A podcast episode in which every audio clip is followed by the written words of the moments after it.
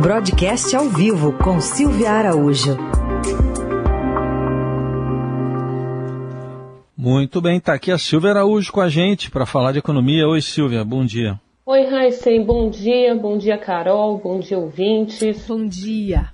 Bom, foi anunciada a volta do auxílio emergencial ontem, né? Você vai falar um pouco aí desse impacto que é esperado, mas lá na, no anúncio da volta do auxílio emergencial, o presidente Bolsonaro aproveitou para de novo atacar governadores e criticar o lockdown, pedir a volta ao que ele chamou de normalidade. Vamos ouvir aqui o que disse o presidente. O apelo que a gente faz aqui é que essa política de lockdown seja revista.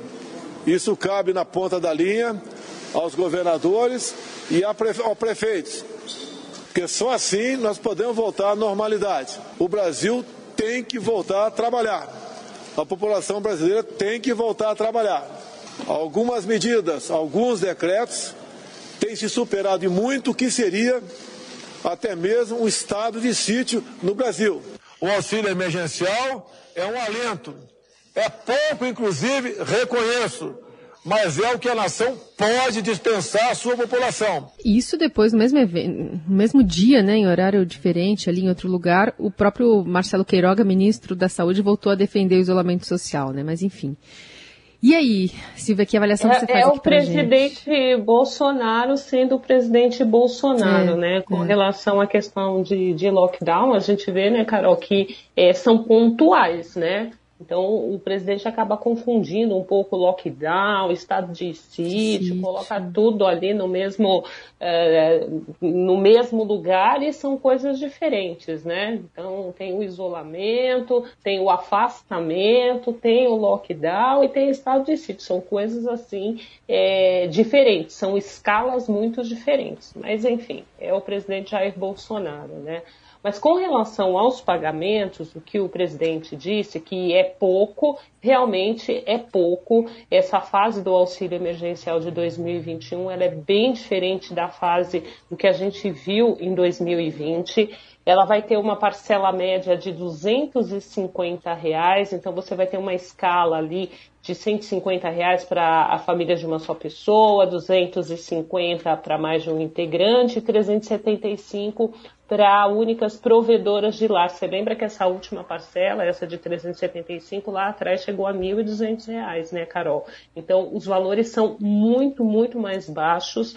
É, o impacto desse auxílio emergencial dessa vez na economia vai ser bastante é, marginal, porque se a gente lembrar, lá atrás, né, no primeiro auxílio, cada parcela de 600 reais, ela uh, correspondia a uma injeção de quase 50 bilhões de reais na economia. E agora, todo o programa, as quatro parcelas que serão pagas é, nesse ano de 2021, elas não chegam aos 50 bilhões é, de reais que foi pago, né, que foram pagos em apenas um mês de auxílio de 600 reais lá atrás. Então, o efeito na economia dessa vez vai ser bastante pequeno e o, e o presidente Jair Bolsonaro, ele até tem razão quando diz aí que é o que o governo pode pagar nesse momento, porque a gente inclusive enfrenta aí um, um orçamento bastante restrito para esse ano de 2021, com despesas obrigatórias que foram cortadas, inclusive nessa versão é, do orçamento pelo relator da matéria, é, destinando mais recurso para emendas parlamentares e não é, para as despesas obrigatórias, a gente corre o risco aí de ter até a máquina pública é, parando se esse orçamento for sancionado pelo presidente Jair Bolsonaro é, do jeito que saiu do Congresso Nacional, o que leva a acreditar que, de fato, dessa vez o auxílio emergencial realmente deve ficar aí nessas quatro parcelas mais magrinhas é, nesse ano, o que não atende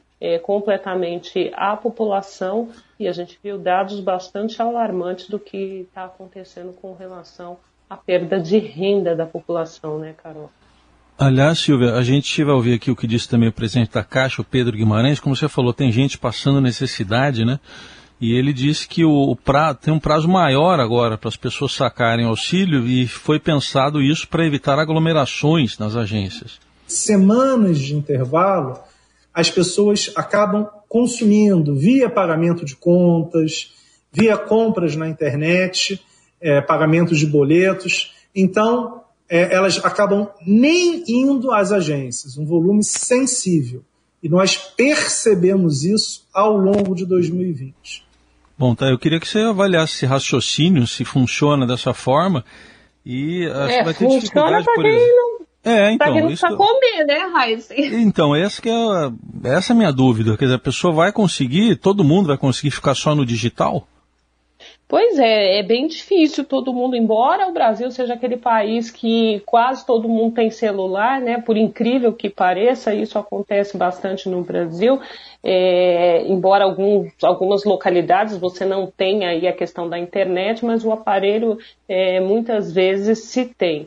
Agora, não vai conseguir, né, Raíssa? Não vai conseguir mesmo, porque o auxílio é emergencial. Tem gente esperando esses 150 reais aí há muito tempo. A gente tem que lembrar que hoje é 1 de abril e esse é o dia da verdade. É 1 de abril e as pessoas estão passando fome no país, as pessoas estão esperando.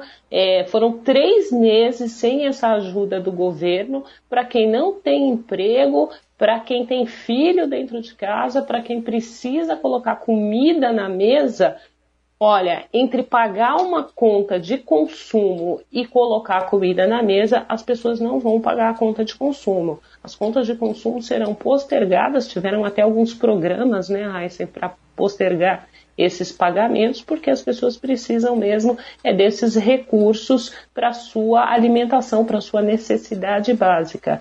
É, o presidente da Caixa, ele é curioso, né? Porque na mesma cerimônia que o presidente Jair Bolsonaro fala que ele acaba falando das políticas de isolamento, de distanciamento, o presidente da Caixa, por sua vez, defendendo os recursos, diz: olha, não, a gente vai ter que fazer um calendário justamente para não ter aglomerações. Ou seja, defendendo o que o presidente Jair Bolsonaro não prega de jeito nenhum, né?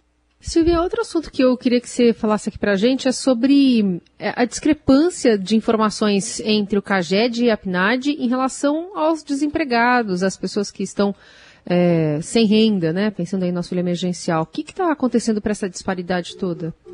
Pois é, né? A gente vê ali que o CAGED acaba mostrando geração de emprego, criação de emprego. Vamos lembrar que o CAGED mudou a metodologia dele, ele só mostra os empregos formais, isso sempre mostrou, mas ele também fez algumas, alguns ajustes de metodologia. E no mês de fevereiro, a gente teve ali, curiosamente, um saldo positivo de 401 mil contratações né, de vagas com carteira assinada.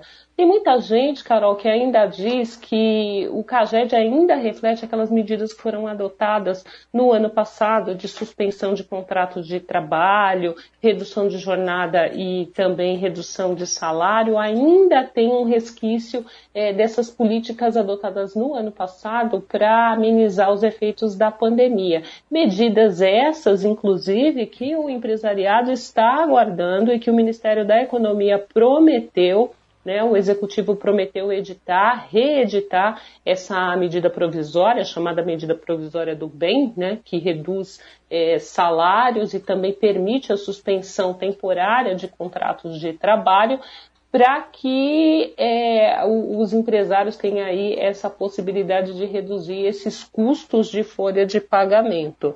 Então, o CAGED ele ainda reflete um pouco isso, além dessa mudança de metodologia. E são só os empregos formais. Agora, quando a gente vai para a PNAD, aí sim, a gente vê um, um, um número gigantesco de pessoas desempregadas no país a taxa de desempregado ela é muito alta, ela foi para 14,2% no trimestre encerrado no mês de janeiro. Tem aquela taxa também que é do desalento, né, Carol? Aquelas pessoas que estão desalentadas e elas nem saem mais para procurar trabalho.